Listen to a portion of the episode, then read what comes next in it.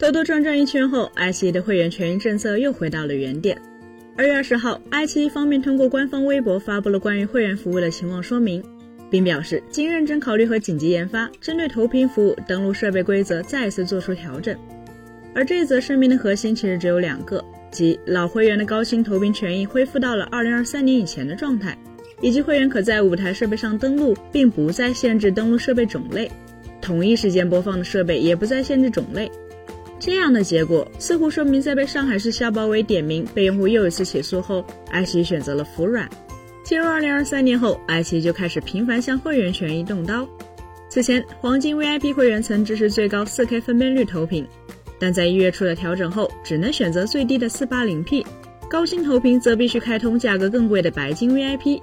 紧接着，有用户表示，同时使用三台不同的设备登录爱奇艺账号会导致封号。在申请解封时，发现要求充值更高级别的会员才能解封。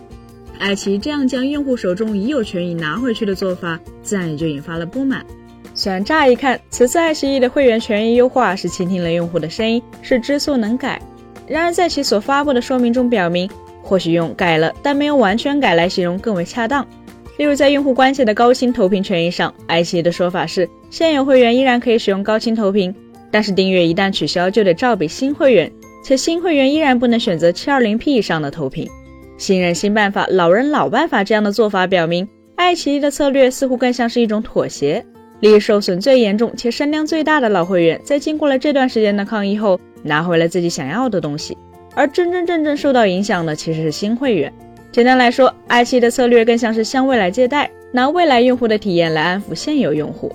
虽然这样的策略不能说错，毕竟新会员只存在于预期中。并没有实打实的成为其付费用户中的一员，但两害相权取其轻，一边是对于视频网站至关重要的订阅用户，一边是未来订阅用户的权益。作为一家上市公司，爱奇艺选择前者简直是再正常不过了。毕竟在投资者眼中，订阅用户规模是衡量视频流媒体平台发展状况的关键指标。从海外的 Netflix、迪士尼家到国内的爱优腾，莫不如此。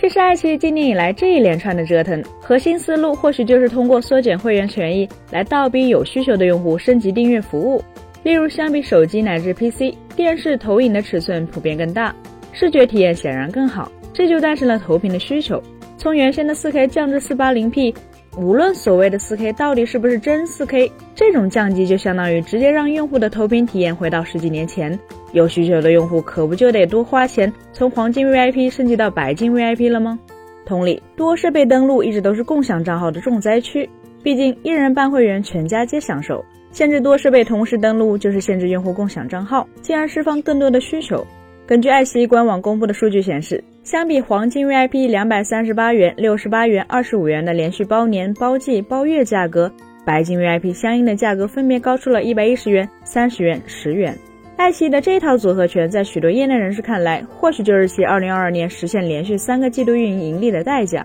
在这一年里，爱奇艺的经营策略是开源节流，但大规模压缩成本导致一整年几乎就只有《人世间》《苍兰诀》等屈指可数的热门剧集诞生。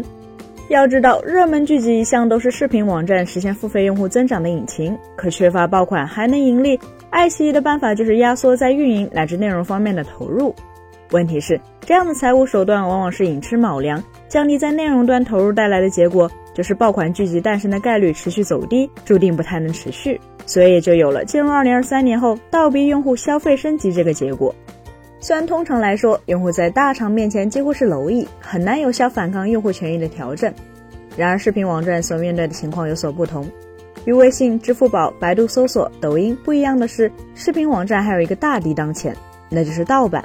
其他厂商敢胡作非为，靠的是相关服务只掌握在他们自己手里，用户为了继续使用，就只能捏着鼻子认了。可是，一旦视频网站不当人，用户是可以选择盗版的。要知道，在过去十余年间，经过爱优腾及监管部门的努力，版权意识在国内消费者群体有了一定的共识。这也是爱优腾推出付费会员的基础。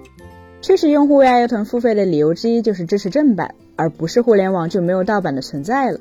即使是欧美这样有更严格版权保护体系的情况下，最大的盗版资源网站海盗湾也在瑞典诞生。